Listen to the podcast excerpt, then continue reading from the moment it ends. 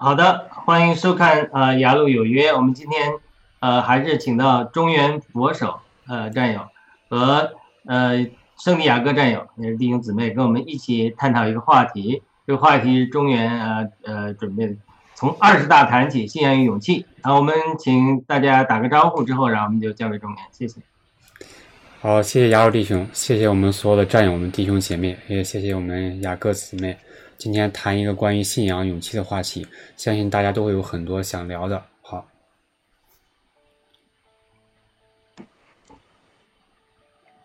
好的，雅哥，我们也打个招呼吧。谢谢。我我这边听着有回音。啊，好的，那我戴上耳机试一下啊。对，雅鲁，你戴上耳机。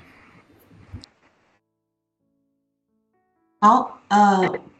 亲爱的我们的战友们，大家好，欢迎来到周二的雅鲁漫谈。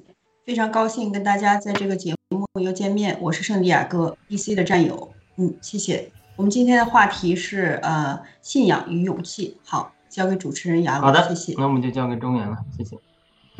好，谢谢两位。为什么会选这个话题？当然最核心是最近这一切关于二大这些事情。当然给我感触最深的。当时这台上所有这些像魔鬼吧，或者这些盗国贼，他们身上为什么能够变成像这样子，没有任何这种人性一点东西？比如说，对于同类最基本的，就这种互互相这种包容不就不说包容了，就互相这种去保护，或者在同一条战线上，或者同一条船上，最基本这种东西全都没有了。他们连黑帮都不如。还有另外一个事情。当然是在最近，在郑州，在个街头，我们在开头视频所看到的，人们就被就地隔离在一个塑料帐篷里边，那就是在街上就搭一个塑料帐篷，然后就隔离了。现在最近河南是什么天气啊？在北方已经是比较冷了。包括还有另外一个视频，是有一个阳性的，也是在郑州周周边吧，然后旁边有人在拍视频，就把直接隔离在一个。荒一个荒地上，然后就放一个帐篷，然后那个人非常顺俗的就在那那里边待着。我我就在想，为什么就简单一个塑料棚就能把一个人困在那儿，困十几天，对吧？是你最起码你得一一周，白天晚上都要在那儿。然后那里边人问了一下，我上厕所应该怎么办？那个穿红马甲直接说，这个就地旁边你自自己找个地方解决，就没有关于任何人的这些尊严，你更别说。最基本这些需求了，为什么人的最基本这种人性，或者是我们之前聊的这种求生本能，就老百姓没有任何这种求生本能，包括那些盗国贼，他们心已经被这种魔鬼捆绑到最基本这种求生本能，他们都全部都已经忘记。你像当时，我们都简单去回顾一下二十大整个这些现场，比如说通过七哥这些点评，还有最主要是这种情报。让我们知道，当时那些人，包括韩正，包括鬼子六，他其实是其实是有机会的，对吧？起码你可以站起来，有有这么这种搏一搏这种机会。而现在情况是怎么样呢？通过文文先生，我们知道这帮人把大腿都已经拍青了，就是非常非常后悔。你像当时看着他们都是属于跟胡是一个一条线上吧，就一条绳上的蚂蚱，看到胡被。拉走了，每个人心里边想的是，比如说谁会成为第一个站起来的，然后呢自己再回去站起来。如果别人不站起来，就是哪怕等到最后，他也不肯去站起来。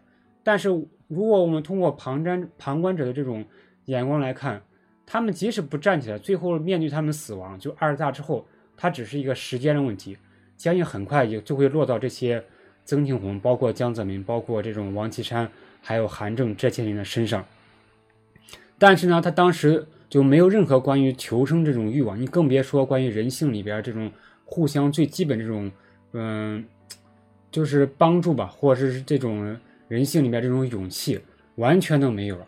所以我就给我感触很深，就是我最近也在读经，我感觉最根本的就是这种信仰这种缺失，让所有这些生活在中国这片大地的人，你不管是在上层还是在底层，你只不过是享受的是不太一样，你享受这些物质或者享受这些权利是不一样，但你看到的表现，那些被。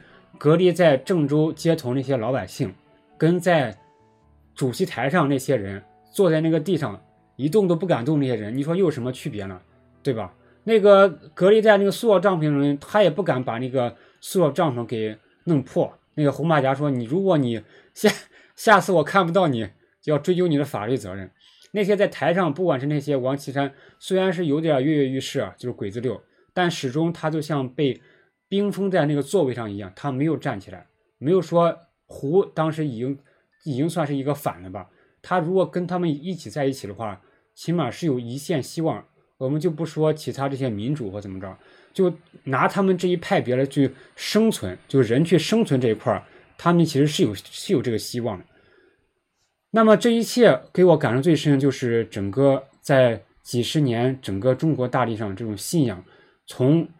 改革之前，其实有一段时间它是兴盛的，到再到改革之后，整个这信仰越来越去堕落。当然，对于整个这种中共这些盗国贼，他们来说，他们从始至终是没有这个信仰，只不过在整个现在这种白热化斗争当中，可能比当时的这种毛时代还要这种恐怖，就是他们对于这种魔鬼还有这种邪恶撒旦这种信仰是更加这种至深的。那整个也是没有这种信仰。这没有信仰之情况之下，人能变成什么样子？我感觉连魔鬼都不如，而且就就像是一个被魔鬼所侵蚀，就像一个行尸走肉一样。老百姓还有这些顶层这些盗国贼，当然你我们刚才看那个在二大线上，其实还有很多这种细节。你比如说胡这个人，对吧？胡锦涛这个人，那当然他有很多可以去说的，比如说通过七哥的爆料。曾经在十八大的时候，当时按照文贵先生和这种胡胡还有他他这些很深这种交集，当时其实七哥是寄希望于胡能够去带领整个中共内部通过一些比较和平的方式走向这种民主。当然那次他是算是这种兵败了，很大的失望。但核心这种原因是胡是什么？胡为了自己这些。自私这些利益，为了自己这种家族，为了自己的这些所有这些，比如说他那胡海峰，还有他自己这个面子，就中国人老说那些，呃，就那些书生意气的，都是那个话怎么说呢？就为了这些面子，可以去做任何这种事情。对，在这种情况之下，他把自己这一一个派别人，你像那种周永康，还有令计划这些人，全部都可以去出卖了。那在那种情况之下。团派，周元弟兄是团派，对，嗯，对，共青团派，那些共青团派，当然那个令计划当时他们也是都属于同一个共同这种利益，把这些全部他们去再去遭受这些政治去伤害的时候，当时胡并没有去站出来，完全为了自己的利益。那现在这种情况之下，其实也是一个必然这种结果，但当时那种情况之下，也是我没有人一个人没有任何这种。原则，也更别说提什么信仰，就完全没有任何这种勇气。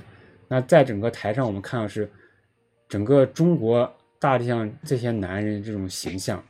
你不，他们虽然是这种盗过贼坐在这种主席台上，但一旦你在中国生活过之后，你发现普通生活当中为了鸡毛蒜皮儿，普通这些男人其实也就差不多。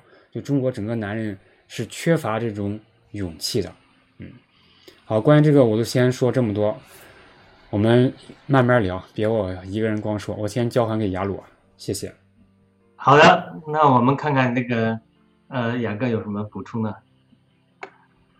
聊一聊。嗯，中原弟兄分享的特别好，内容特别多。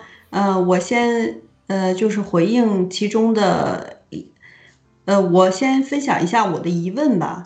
呃，我我一直在想，就是。应该是十月十九号这个二十大闭幕哈，就是看到这一幕呢，我就感觉说好，这是一个巨大的、重大的呃政治事件，可以这样讲。也就是在这个政治事件背后，我们看见了这个短短的一分五十秒的这个视频，就是让我感受到说，呃，整个这个二十大，就像中原弟兄讲的，这个二十大的这个会议就是一个僵尸大会。所有这个七哥给我们透露的说，在场的有两千四百九十多人。那么这两千四百九十多人，在这一刻历史的时刻，他们谁都没有做什么，除了。胡锦涛之外，其实胡锦涛呢，呃，我们我我看到的就是他对他自己还有对习的认知都是很有偏差的，他的认知和这个现实差的是非常远的，所以说这就是谈到了这个信仰，认识你自己，认识你的周遭，还有认识这个世界的能力与这个现实是。差的天差地别的，在这个整个视频当中，我们看到的就是说，他以一个元老的这个身份，他他认为说，我这个简简单单的，我就是想说两句话。我先把这个呃，我们这边知道的这个整个的信息呢，跟我们的观众从头至尾的重点呢叙述一下。也就是说，这个事事情的始末呢，就是当。呃，这个记者落座了以后，这个常委们落座了以后，那胡锦涛来到现场，已经宣布了说，就是这个常委的名单。然后他呢看到了，他自看到了，还是就是他之前参加过这个扩，就是这个，其实俗称就是秘密会议吧。他有一个名单，有一些人是在名单当中的。而今天宣布的这个名单，完全和跟他讲好的这个名单是不一致的。所以说呢，郭文贵先生当时就说：“嗯，他拍了一下桌子，我估计也是比较温柔的了，就是他认为他有机会说话。所以这就是我一直在想的一个点。他在这个中共里边干了一辈子，干到最高层，干到国家主席、军委主席。”这个党主席居然对这个组织不了解，他不知道说这个中共的这个组织不但是人走茶凉的这个节奏这种方式，而是呢让我感受到说整个的这个会场人们只信枪杆子，谁拿着枪谁就是老大。你如果手里没有枪，你把你的军权已经交了，你离开这个位置很多年，他是三裸退的，三裸就是说党权、军权和国家主席完全移交给习近平，然后到了二十大的这一这一段的时间呢，也就是说他基本上是没有任没有太多的实权，虽然他提拔了很多的这个军队里边的这些将领，但是在在这个共产党的这个。体制里边只信实力和现在时，所以说你人走了，没有握着任何的权利，你没有机会说话了。连老百不说老百姓吧，就是在这个党组织里边混一混的人都是有这个常识的。居然我们的国家主席前任没有这个常识，这是我非常惊讶的一件事。他认为他有机会可以说两句，这是。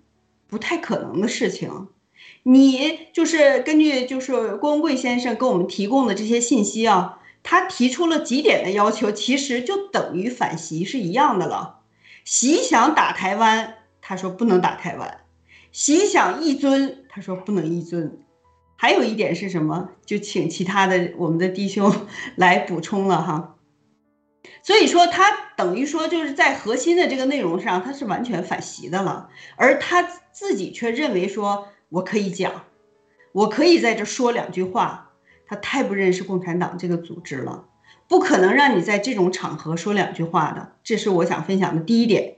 第二点呢，就是这个习主席呢，我觉得他也失误了。虽然呢，我不太不是特别清楚，就是整个这个中南海。也就是锦衣卫吧，就是我们老百姓翻译的清楚一点的，就是这个叫中办主任啊。中办主任是握在习的手里边的，呃，如果没记错是孔少迅啊还是谁啊？就是在习的手里边，他掌握了这个，就说保护自己，保护这个整个，控制整个这个现场二十大现场的这个权利之下，他认为说他们两个认知是错位的，胡的认知错位，习的认知也错位。习，郭文贵先生在他的那个呃星期星期天的大直播当中也透露说，习没有想到他会敢说几句，就是说胡敢说几句。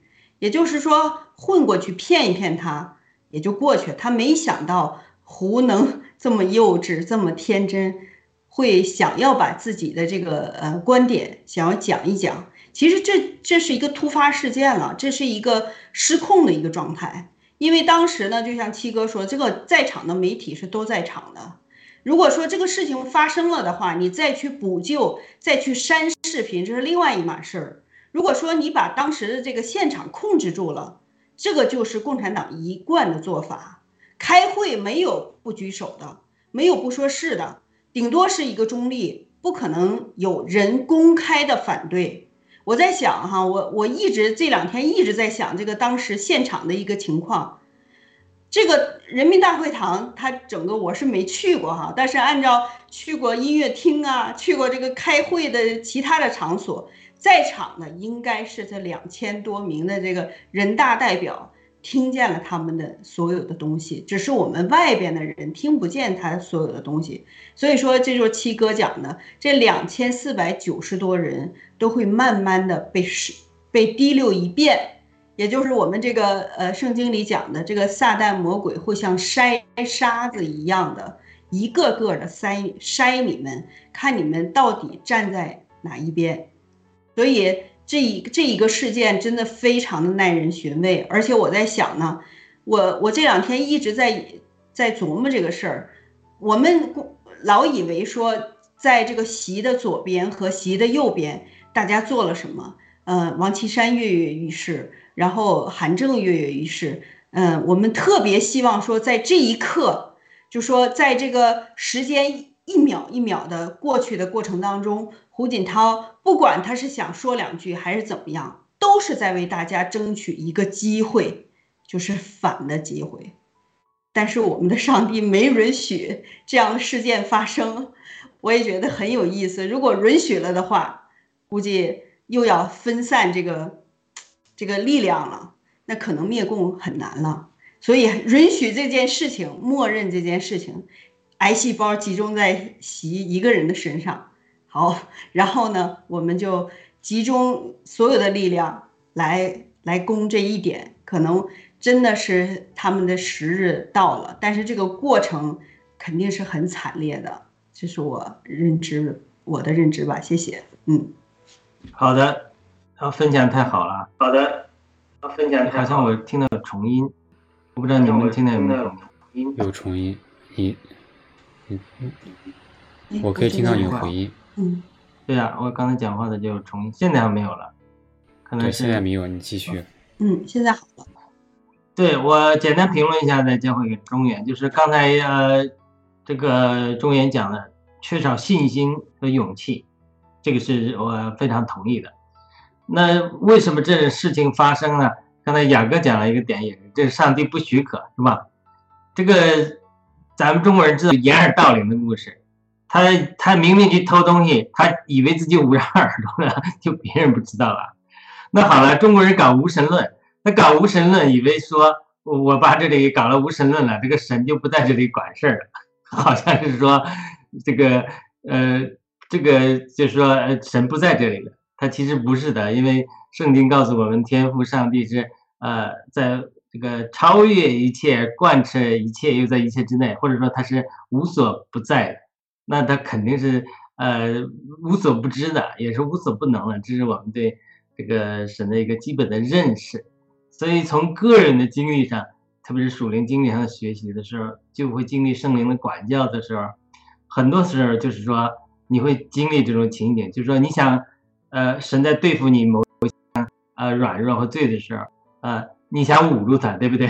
但是有的时候呢，神就允许一个环境来扑过去给你。呃，捅一下，然后就又暴露出来了。暴露出来之后，你只好承认这个罪过或者这个软弱。然后呢，你才能够与神回这个被神对付啊，能悔改啊。当然这是个人的经历了。当然在基督教里，有些牧师犯罪之后，他也想掩盖掩盖住啊，不肯承认啊，对不对？哎，有的时候，哎，你也会经历的时候，哎，有人怎么就把他捅出来了？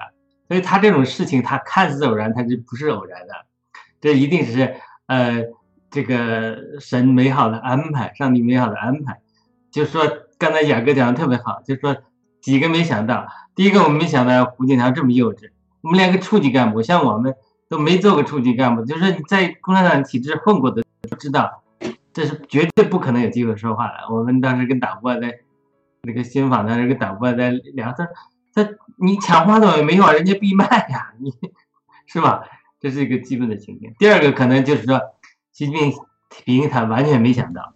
他也完全，所以这就是完全，就是说，他完全没想到这个事情能够传播到全世界，能够对党内的这种中干的力量及这种呃党内这种呃精英的力量能够看见他这种丑恶的嘴脸。你像我们在看的，就简直就是说，凡是对习近平还抱有幻想的人，包括体制内的人，他一定这件事情之后，他一定会对他有很大的打击，很大的想法的改变。所以这个可能就是这里面隐藏的神的智慧，呃，就像七哥讲的，百分之九十几的共产党员都是好的，但是他被邪灵控制，他看不到，呃，习近平他这里他他这个伪装的情景下，特别是被邪灵利用的这个伪装的情景下，包装的中国梦啊，包装的这个中国的强大，再加上各种各样的情景中，他那个他那个伪善啊，他那个包装的伪正义的力量。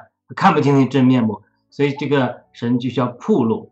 就像我刚才讲的，无论是个人的属灵经历中，或者在教会，神对付教会一些牧者，他犯罪之后，他想捂着的时候，他就给他捅出来。所以他这个在光天化日之下给捅出来的，绝对绝对不是偶然的。我相信会对灭共，会对中国人的信仰，呃，会产生非常呃正面的作用。那最后一句话就是说。那我希望胡锦涛就算被关起来，关在秦城，或者说软禁起来，呃，因为你像这个薄熙来就说也可以看报嘛。我们希望胡锦涛还能翻翻墙，看看盖特上的视频。我希望他能看到我们这个视频。他在痛苦的时候，我希望他去寻找的时候，他就能寻找到信仰。啊，我希望这个事情，呃，虽然他成为历史上最惨的一个皇帝，但我希望他在晚年的时候，他真的能够为自己的错误悔改。然后找到信仰，然后也许他成了一个，对不对？原来一辈子，所以这个人就是很奇怪的。我问人家胡胡锦涛窝囊一辈子，然后最后哎，人家成了英雄了，都有可能，是吧？好了，我再交给中原。他已经是成为袁世凯级别人物了。雅鲁弟兄真是有大爱。他在秦城里边是生活不知道会怎么样，但听文贵先生说。里边人生活也都不错。刚才我们雅各姊妹也分享非常好。我刚才接着雅尔弟兄的，就这是偶然还是一个必然？刚才我说那么多，最核心就是说，为什么会产生在台上这么多让普通人看来觉得很很窝囊这种事情？包括在郑州街头那些，就河南那些老百姓就被混在一个呃塑料一个薄膜里边，这是偶然吗？这？都是必然，两个都是必然。在长期就是在国内整个这种环境之下，人们这种就就不说信仰，最基本这种原则都没有。在长期这种之下，老百姓也迷失了这种自我，包括这些官员长期通过这个老百姓非常成功这些洗脑，其实他们自己也都迷迷失了这种自我。长时间在这种与魔鬼为伍，就是他没有这种信仰情况之下，才会产生今天这个必然这种结果。那从这个情况来说，其实也是神的一个惩罚。当然，如果我们从另外一个角度来说，就信仰和勇气又是什么？就反过来，它其实也是成立的。就是你在你的勇气，比如说我们在看这些，不光是在国内、海外这些媒体，全世界在自由世界这种媒体，对吧？在西方有这种基督文明世界这种媒体，他们又做了什么呢？对吧？在对整个事件这种解读。在主席台的时候，是有很多这些记者，他们拍走这些东西。吴公先生也说了嘛，这个东西并不是一个非常这个大的情报，很多人他们也都知道，但是他并没有说，而且反而是用另外一套语言来去迷惑所有这些世界上的人民，比如说 BBC，比如说纽约时报，对吧？BBC 是完全是反着来，还把这个栗战书整成一个好人，一个一个好的一个玩意儿，然后呢，纽约时报在二大之后呢，都开始说 “Hello 习近平”，就是说开始去。吹捧这个习近平，这是现今整个世界这个媒体这种现状。你说这些人，整个世界他有勇气面对中共这些事情吗？而文贵先生，包括新中国联邦，是全世界第一个，也是唯一一个真正把这个真相给说出来这些人。但这个真相，因为是毕竟是发生在一个公开场合了嘛，虽然是有些细节必须是有有一些咱们内部战友，然后去同步给文贵先生，但是大的一个方向，比如说。当时胡还有这个栗战书，他们的这种这种现状，包括他们所做的事情，现场很多记者他们肯定是知道，但是他并没有给世界去说，而且反而是用另外一套语言来去迷惑这个世界。那从这个方向来说，就整个世界这些媒体，他有这个勇气去面对这些邪恶吗？他们会有这样的去信仰吗？这也是需要我们去思考这些问题。比如我最近在读经过程当中，给我感受很深的是，当我当我没有去读经的时候，当我去。远离神的时候，我真的感觉这一天过的是有点，就大脑有点迷糊。就如果用通俗的话，就是感觉没有智慧。刚才在开始之前，雅鲁弟兄让我去写这个题目的时候，其实除了这个勇气之外，其实我很想还想写很多词，比如说这种智慧，比如说最基本这种善良，这些都是从信仰而去发出的。就是因为我们知道是神的爱给了这个整个这个世界，因为有爱才有了所有这些智慧，包括这种。勇气而去发生了，但是从这两个事情当中，我都举了一个最最通俗，但是也是最核心的一个勇气。因为如果勇气能够得到的话，不管是这些世界的媒体，还是被封控在这些呃郑州街头这些老百姓，还是台上那些人，台上那些人，我们都不是就不抛开说他对灭共这个事情会会产生多大这种影响，就从人最基本这种生存。这帮人真的，这帮中国这个男人，真是活着就太窝囊了，最基本这个勇气都没有，对吧？这是我们所有所看到这些事情。嗯，好，先补充这么多，交还给雅鲁。好的，杨哥有什么补充？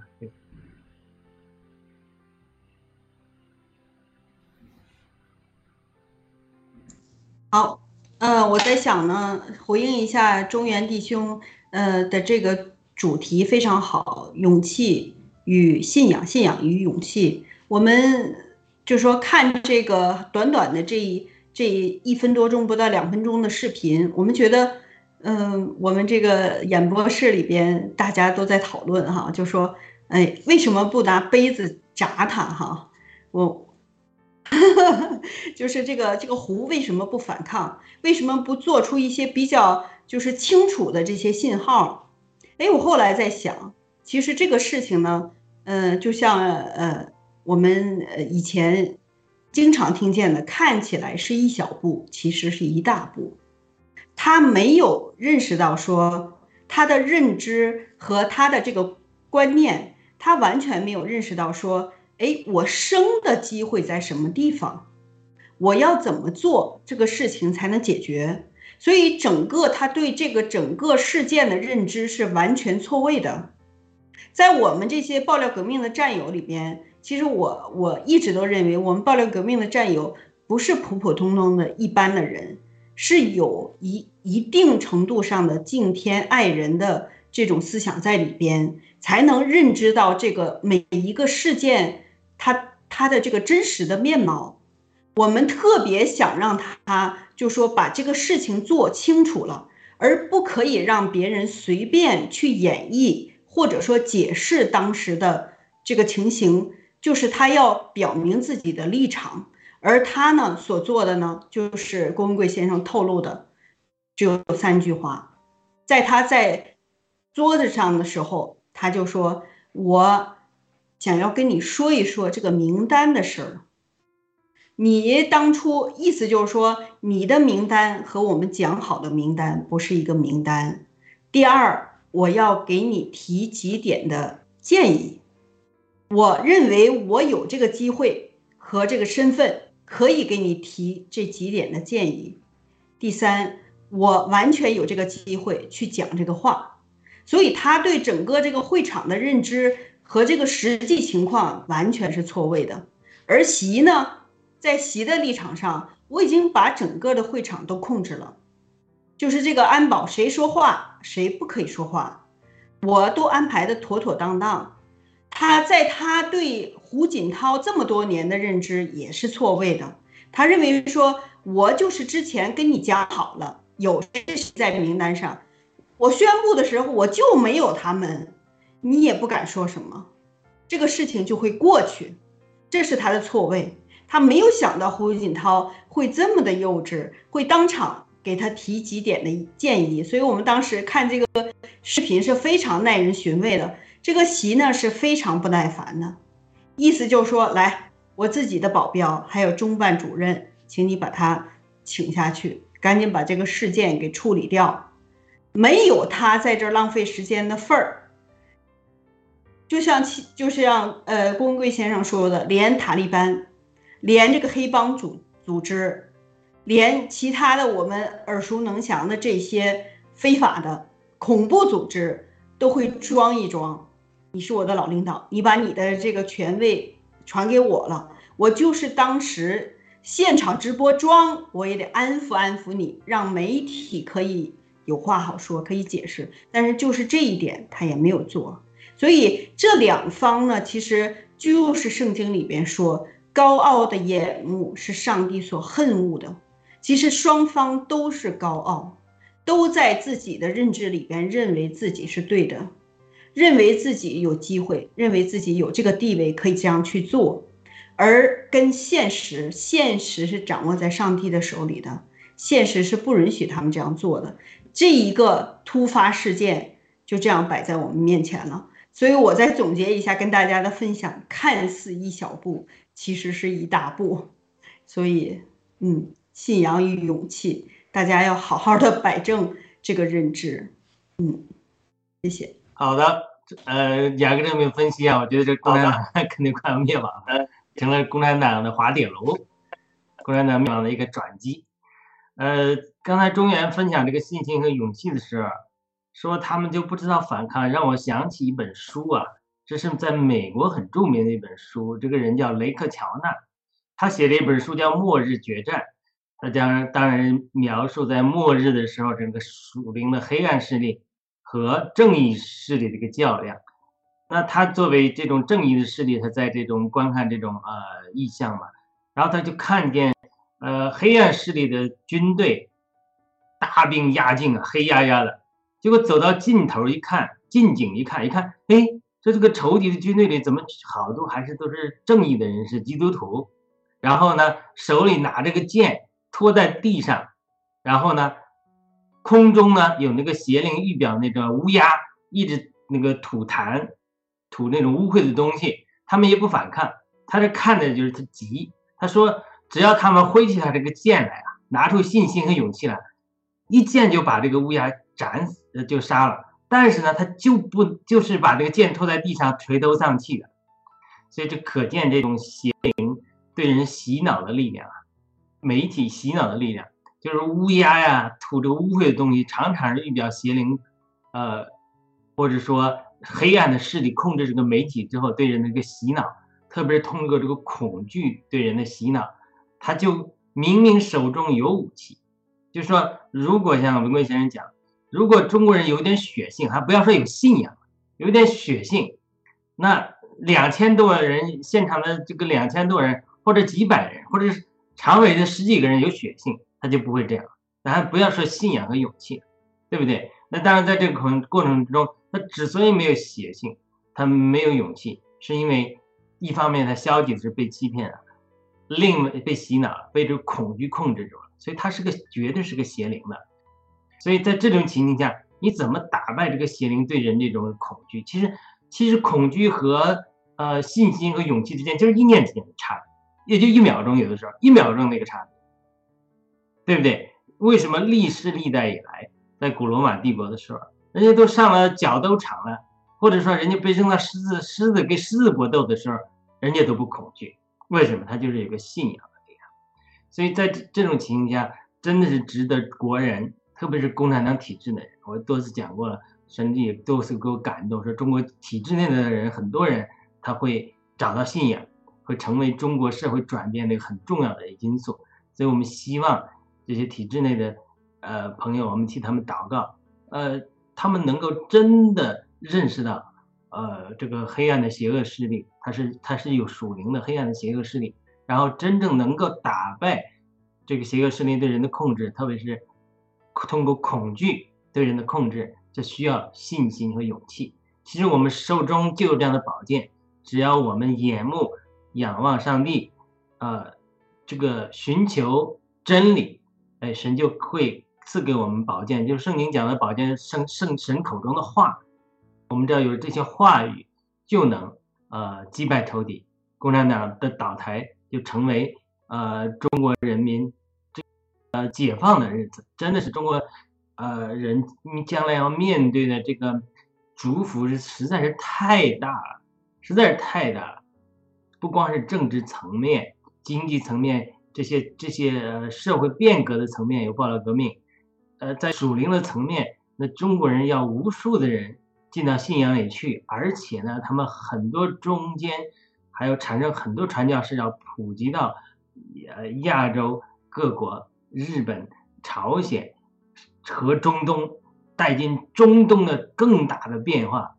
甚至到以色列带进以色列的复兴，这个是神漠视。不然，最后末世末世的计划的一部分，所以中国人的这个前途是非常非常大的，而且中国人的出埃及也是不可避免的。但是在这个过程之中，仇敌他不甘心，所以呢，在利用这个黑夜的势力势力，就好像法老不允许以色列人出埃及一样，他先继续钳过你一下。但是呃，我们很快就要出埃及了。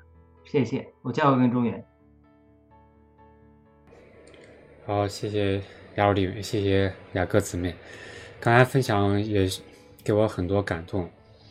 就刚才我说了很多，都是在说为什么会产生这种两个现象。就刚开始放了两个视频，它它就代表是两个阶层嘛，一个是底层，一个是高层，都有这种共通性。当然，如果我们从另外角度来说，为什么会去打压这些信仰自由？比如说打压这些基督教在强烈。也就是他们当权者是非常清楚，这些真正勇气来自哪里，就是这些真正勇气是就来自于信仰。因为一旦有了这种勇气之外，在面对这些他们这种独裁统治，包括他们做一些恶事的时候，就普通老百姓就不再去恐惧了，对吧？你不你不可能只是一个一个塑料薄膜就能把人给圈在那里，那就差像孙悟空一样原地画个圈，说你不能动，你要在这待十四天。就这种感觉，最核心的是，他们非常清楚这种勇气来自于这种信仰。所以说，国内对于信仰这种打压那是非常这种极端的。你不管是基督教还是其他这种稍微跟信仰挂边的，都是中共极力打压这种对象。而在这种长时间这种高压这种打压里边，因为国内里边有信仰已经变得很非常非常难了。我相信这些高层。他们在不知不觉当中，他们觉得也非常这种得意，就觉得你即使你是什么，你是神，或者是你信仰这个神，你看你不一样被我打压嘛，是吧？被我打了，你们很多教堂也都拆了，是吧？你都不敢聚会，只能偷偷摸摸的去这种家庭教会去聚会，是吧？他们肯定是也会觉得非常得意。在这种得意得意之外，从另外一个层面，就魔鬼对于他们这种侵蚀就会更加这种紧密，就更加这种就。就是捆绑会更加这种严，这个也是在这个台上，他们非常坚信为什么产生这种现象，因为这种现象在他们以往这政治斗争生涯当中是节节得胜的。那比如说，我就先看哪个人先站起来，然后我再跟着他，这确实是确实是一个非常安全的一种办法。你比如说，在特别是遇到一些危险情况之下，第一个站出来，对吧？中国有那个非常恶毒的一句话叫什么“枪打出头鸟”，对吧？这也是在斗争当中。一个得胜的一个法宝，但是呢，在根据他过往这种经验，在这这次这个所有这个台上全部都失效，所以才产生今天这种状况。那我也分享我自己一个一个故事吧，就在我有了这个基督信仰和信仰之前，我都做过这种就这种枪打出头鸟这种事情，就是就是就一声吼这种事情。但是我在有没有基督信仰之前，我我在做这样事情的时候，我是浑身发抖，就非常害怕。但是我知道我必须要去做，但其实我内心是非常非常恐惧的。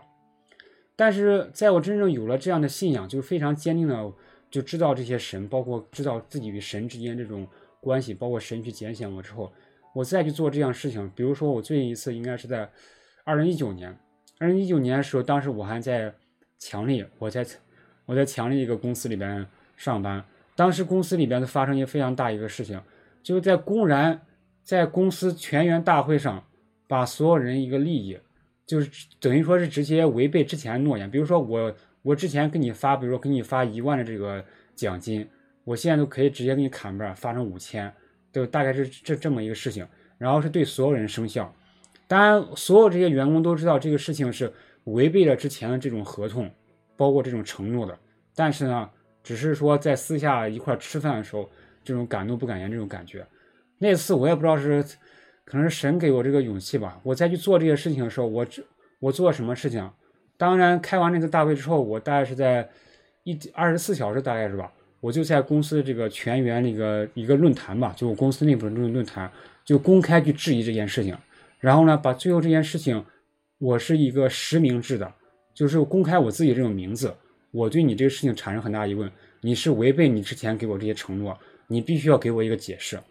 当我在做这件事情的时候，我内心当中勇气，我我内心是非常这种安静的，就我就感觉好像就神在背后用手这个去推着我这种感觉，就像站在我背后那种感觉，而不像是我之前在做这种相关事情的时候，我内心是非常恐惧的，甚至是浑身发抖这种感觉。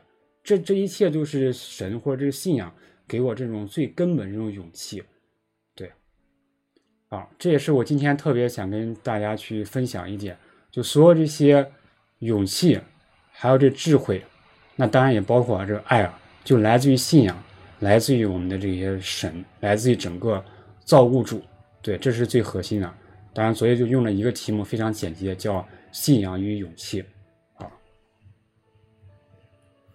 好的，那我们参加暴乱革命的每一个战友，他都是呃。这个需要在信仰与勇气上有所经历或者有所突破的，所以呃，我我们知道每个人参加暴乱革命的经历不同，但是对于我们呃有基督信仰的战友，我相信都是在某方面受到神的引领，也受到我们这个信心的这个加力了。这个呃，我我知道其他的战友，其他信仰的战友也有相似的经历了。那最开始我在美国生活很多年。对这个民运不感兴趣，但是我私下我就谈起来，就是说我感觉民运这些人的勇气还不如这个这个法轮功修炼者他们的勇气。虽然我是基督徒，我并不认识，呃，并并不呃了解法轮功他们的信仰，也不呃也不多做评论，但是我觉得至少法轮功的修炼人士他们在反抗中共上。呃，在呃抵挡被逼迫甚至残酷的对待上，呃，还活出了这个更好的见证和信心的勇气。虽然呃我们信仰不同，但是我我知道，我我当时我就说，呃，我我觉得这些民运人士比法轮功修炼呃这些朋友们呃差得很远。呃，我也个人的生生命中有很多法轮功修炼者的朋友，他们也很善良。所以，呃，那我们，呃，当然，我们作为基督徒来讲，我们有神的话语，我们有神与我们同在，我们应该更有信心，更有勇气。呃，那当然，我们，呃，常常说，那你们站着说话不腰疼，你们在海外了，呃，但是这个一方面是的，但另一方面也不是的。那历代以来，我刚才讲古罗马帝国，我这个在国内有很多弟兄姊妹已经活出了。很有勇气的见证。我们这个节目的初衷之一，就是希望鼓励更多的基督徒能够认识呃到神的引领，在这个时代啊要做的事情，这个站在正义的这个行列，他这个呃勇气是可以啊从神得到，呃并且来呃把它活出来的，这是我们的一个宗旨吧。希望更多的基督徒，如果你刚参加暴乱革命，更或者正在关注的时候，啊希望我们这些见证能够。呃鼓励到你。好的，我们给呃这个雅哥呃再评论一下，谢谢。好，谢谢。嗯，谢谢亲爱的观众和弟兄姐妹们来看我们这个节目。那我最后呢，想跟大家分享一个呃听到的一个讲到的内容吧。嗯，因为我们就说在主里边的弟兄姐妹都非常熟悉，也就是说这个福音呢是从这个耶路撒冷传到欧洲。又传到了美洲，传到了传到了亚洲，然后呢，呃，有一个牧师讲呢，现在呢就传到了我们中国人的手上。我们华人是接这个最后一棒的，跑最后一棒的这个接力赛的选手，要把这个福音呢传回到耶路撒冷，要传回到回教的地区。这个任务呢是很任任重而道远的。那现在呢？我们又要是面临的这个我们中华大大地上的，好像看似这个血雨腥风一个大的变革，但是变革呢，在上帝的眼里永远是变的，就说灾难和机会是并存的。所以在主内的弟兄姐妹，在爆料里面聚集，然后在上帝的信仰底下来践行我们的信仰，来长大，来成熟。然后我觉得就是。在这边跟大家分享，这是一个非常蒙恩的事情，是非常幸福的事情。但是还有一点呢，就是我想到的是，呃，不是说上帝的福音，呃，我们跑最后一棒，就每一个人都跑最后一棒，还是那句话，悔改吧，要灭亡。这就是大家分享，谢谢。好的，来我们再把最后一段时间给中原一些总结，然后我们再。大家一点给我谢谢。好，谢谢雅各姊妹，谢谢雅鲁弟兄。我最后再补充一点，刚才雅雅鲁弟兄在讲那些关于勇气来源，还有一个，当然就我们很多在强烈这些战友，他们真的也非常有勇气。刚才雅鲁弟兄也提到，国内有一些基督徒的弟兄姊妹，他们可能没有，呃，没有接触暴乱革命。但是他们内心当中对中共这些认识，包括他们做的很多事情，也是非常具有神给他们这些勇气的。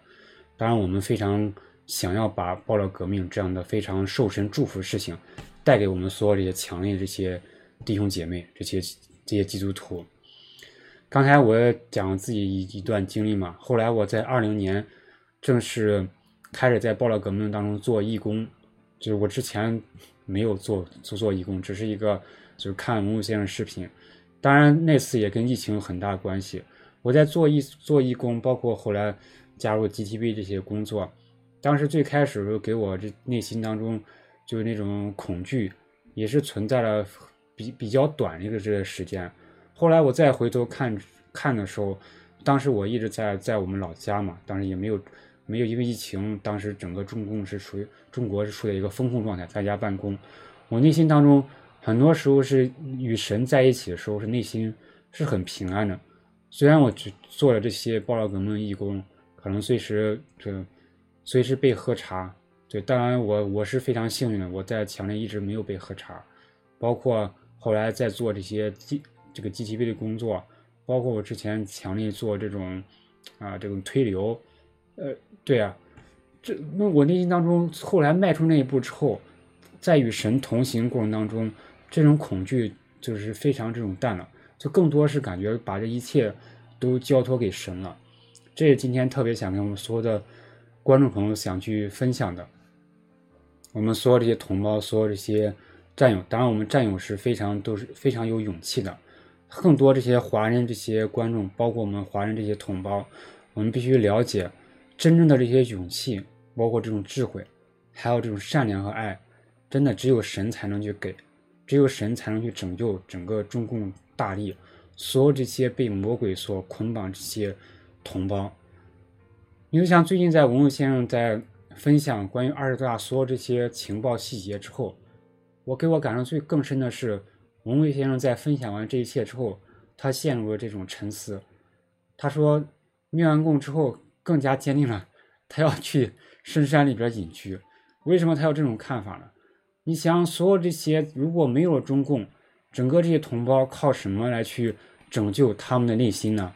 对吧？那些比如说你可能经历，你躲过所有中共这些疫情的这种杀害，包括躲过接下来这这种战争，包括这种粮食灾难，但灭亡共之后，人的内心还是这样的这种懦弱，还是这种自私，对吧？还是这种冷漠。我们说通俗一点，那你即使没有中共，你又能去活出什么样的这种样式呢？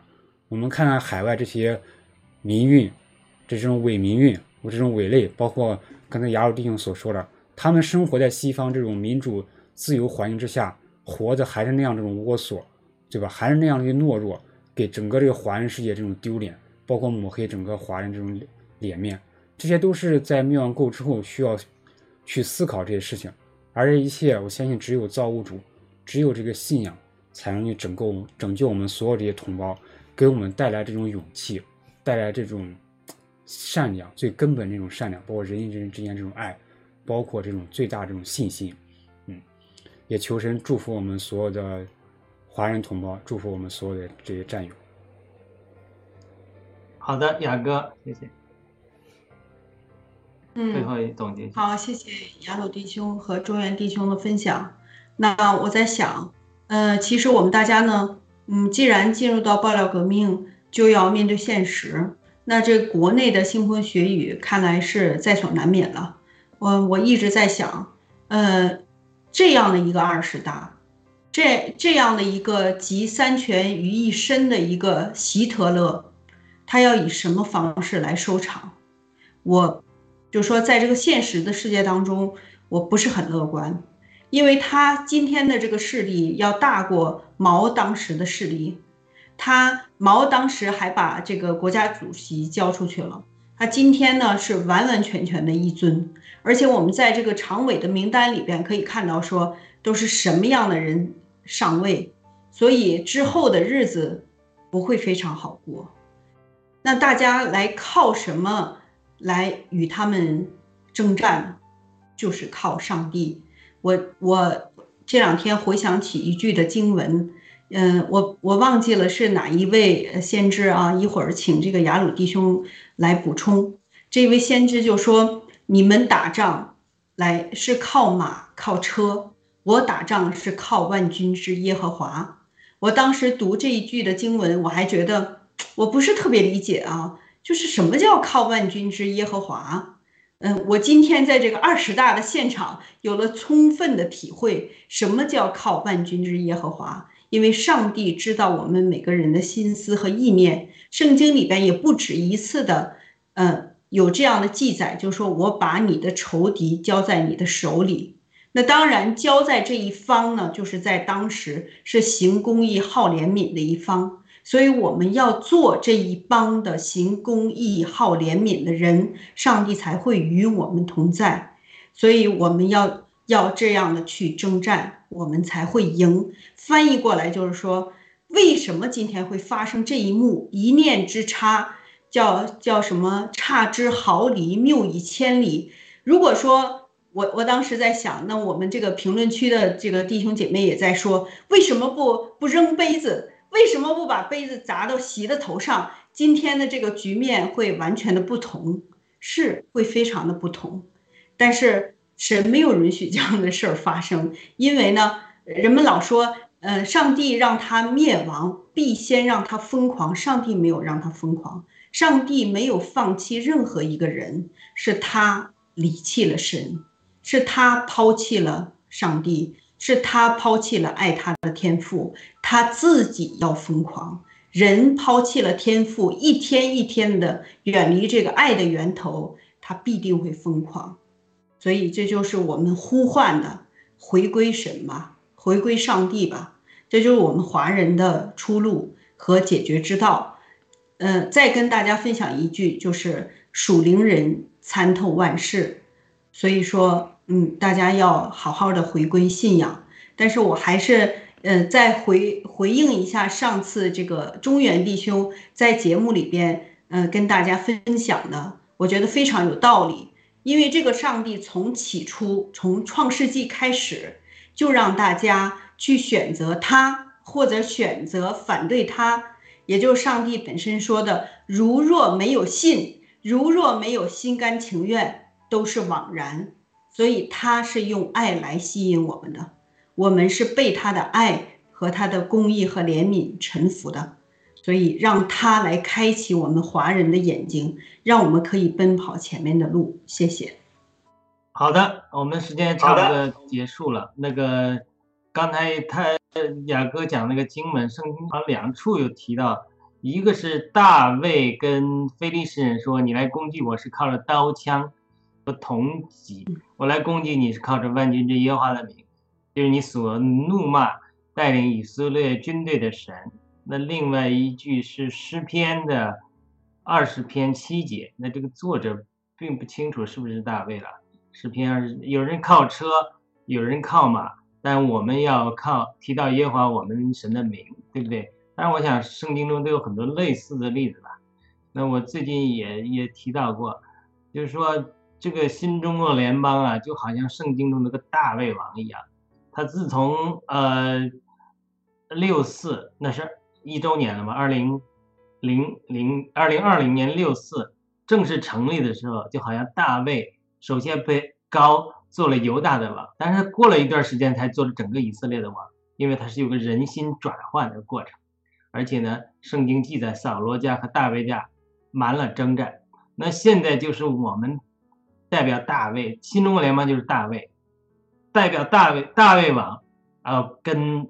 强大的这个邪灵，菲利士人，这个好像这个歌利亚一样，那个巨巨兽拿着刀，看似吓人，但是呢，神却把它交我们手中，因为我们新中国联邦的这个聚集是敬像呃雅各说的敬神爱人的一般人组成的，我们看似很小，但是我们会用我们手中的弹弓把歌利亚打倒，看似我们现在没有刀。但有一天，我们用他的刀把他的头割下来，到时候，呃，中国人民等着欢呼吧，这是一定会发生的事情。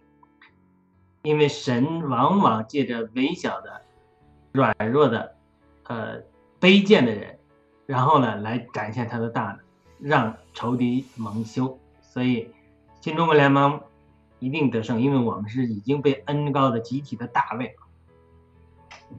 好的，那我们这个如果有机会，我们可以把圣经中大卫和扫罗征战的一段故事，呃，下次如果可以的话再讨论讨论。其实跟我们今天新中国联邦和共产党这个角力，会给我们带来很多启发。好的，那我们呃今天的节目也到这里结束了，感谢各位战友和呃弟兄姊妹的观看，我们下次再会。谢谢雅鲁，谢谢雅哥，谢谢我们所有战友们，拜拜。好的，拜拜。谢谢战友，爱你们，拜拜。嗯，拜拜。